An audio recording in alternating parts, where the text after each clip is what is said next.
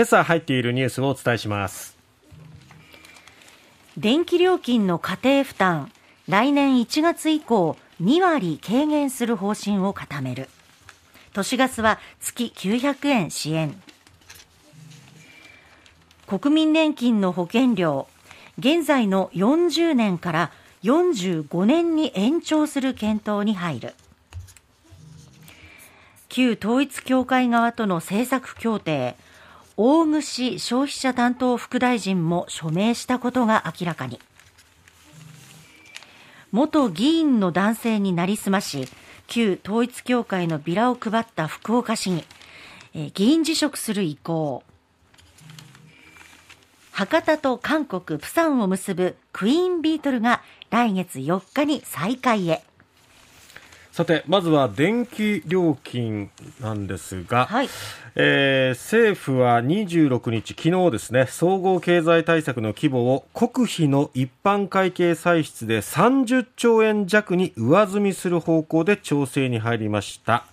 えー、これによって電気は家庭負担をおよそ2割、都市ガス料金は標準世帯で月900円程度抑制すると。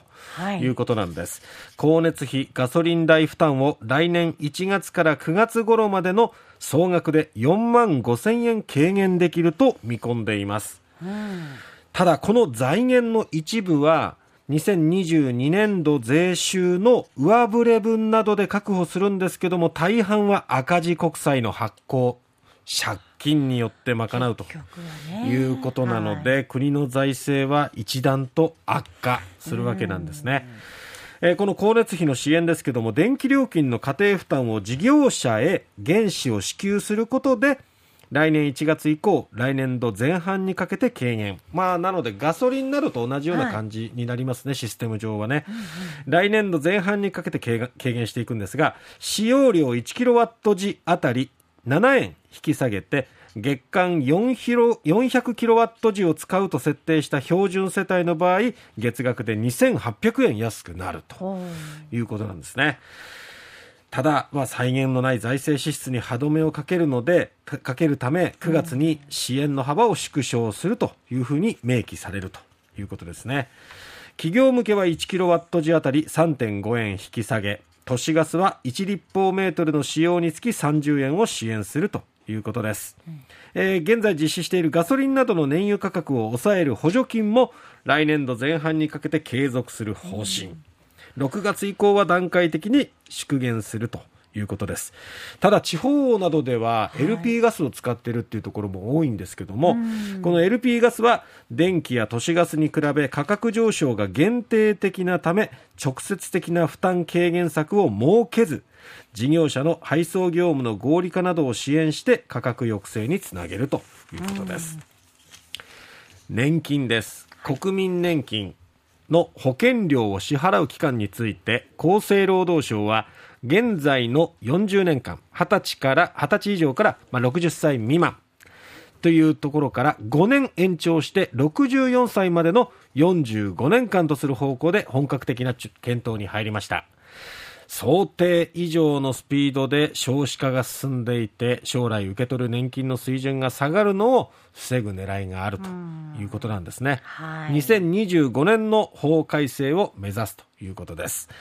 国民年金の保険料現在月1万6590円でこれ納付期間が5年延びると国民年金だけに入る自営業者や短時間労働者無職の人などは保険料負担が増えることになるんですね。うん、ですねただ、まあ、その分将来受け取る年金額も増加するんですけどもね。うんただまあ、こう一例書いてるんですけどね、はい、65歳から受け取る年金額、現状月およそ6万5千円が延長することで、月およそ7万3千円、まあ、月8千円ぐらい増えるということですけども、今支払っていく負担は、もっと増えてるわけですからね、ねこの辺りね。しかもね、これ、まあ本当、社会保障、難しいですね、この年金という問題もね。えー、続いてなんですが、旧統一教会の友好団体が国政選挙で自民党の国会議員に事実上の政策協定を求めていた問題で大串正樹消費者担当副大臣が書面を取り交わしたと明らかにしました、はい、憲法改正や日韓トンネルの推進などの項目がありまして昨年の10月3日に署名したということなんですね、岸田政権の政務三役が協定を結んでいたと認めたのはこれ初めてということになります、えー、この憲法改正に取り組むなど割と自民党に近いような内容であったと記憶しているというふうに大串副大臣は、まあ、答弁しているわけなんですけど、はい、ただ日韓トンネルに関しては現実的ではないということで承諾をしかねるとその場で申し上げたつもりと話していたということなんですがただ、まあ、こういう書面を取り交わしていたっていうことを発言して、はい、まあ、今後さらなる追及にあっていくことになると思うんでねうんでね、どういうふうな説明をしっかり果たすのか納得のいく説明があるのかどうかこの辺りは注目です。呆れた福岡市議の行動です来年の春の福岡市議選に立候補する予定の元衆議院議員の男性を語って世界平和統一家庭連合旧統一教会と関係があると記したビラを作成したなどとして日本維新の会に所属する堀本和歌子市議が福岡県警から私文書偽造の疑いで任意の事情聴取を受けていたことが分かりました、取材に対して配布を認めて議員辞職する意向ということなんですね。でこの中身ですけどもビラ自体は男性の名前が書かれていて元衆議院議員の男性の名前が書かれていて、2019年に韓国で行われた旧統一教会の式典で挨拶したとする文が写真とともに掲載されていたと。でえー、この男性自体は元自民党の衆議院議員で、現在は参政党の福岡支部長ということで、まあ、当時、自民党に所属していた時に式典で挨拶したことは認めた上で、今は旧統一教会と関係ないのに関係があるかのように印象操作していて侵害だということなんですね。まあ、堀本市議はこのようなビラを配ったのは間違っていた男性にも謝罪し責任を取りたいと述べたということで、まあ、これが辞職の意向ということにつながっていったということなんですね。なんでこんなことするのか理解ができませんね。さて JR 九州高速線は新型コロナ禍において休止しておりました博多韓国プサン間のクイーンビートルの運行を11月4日から再開すると発表しました、うん、えー、コロナ禍以降国内企業による国際定期旅客船の運航再開は初めてということになります。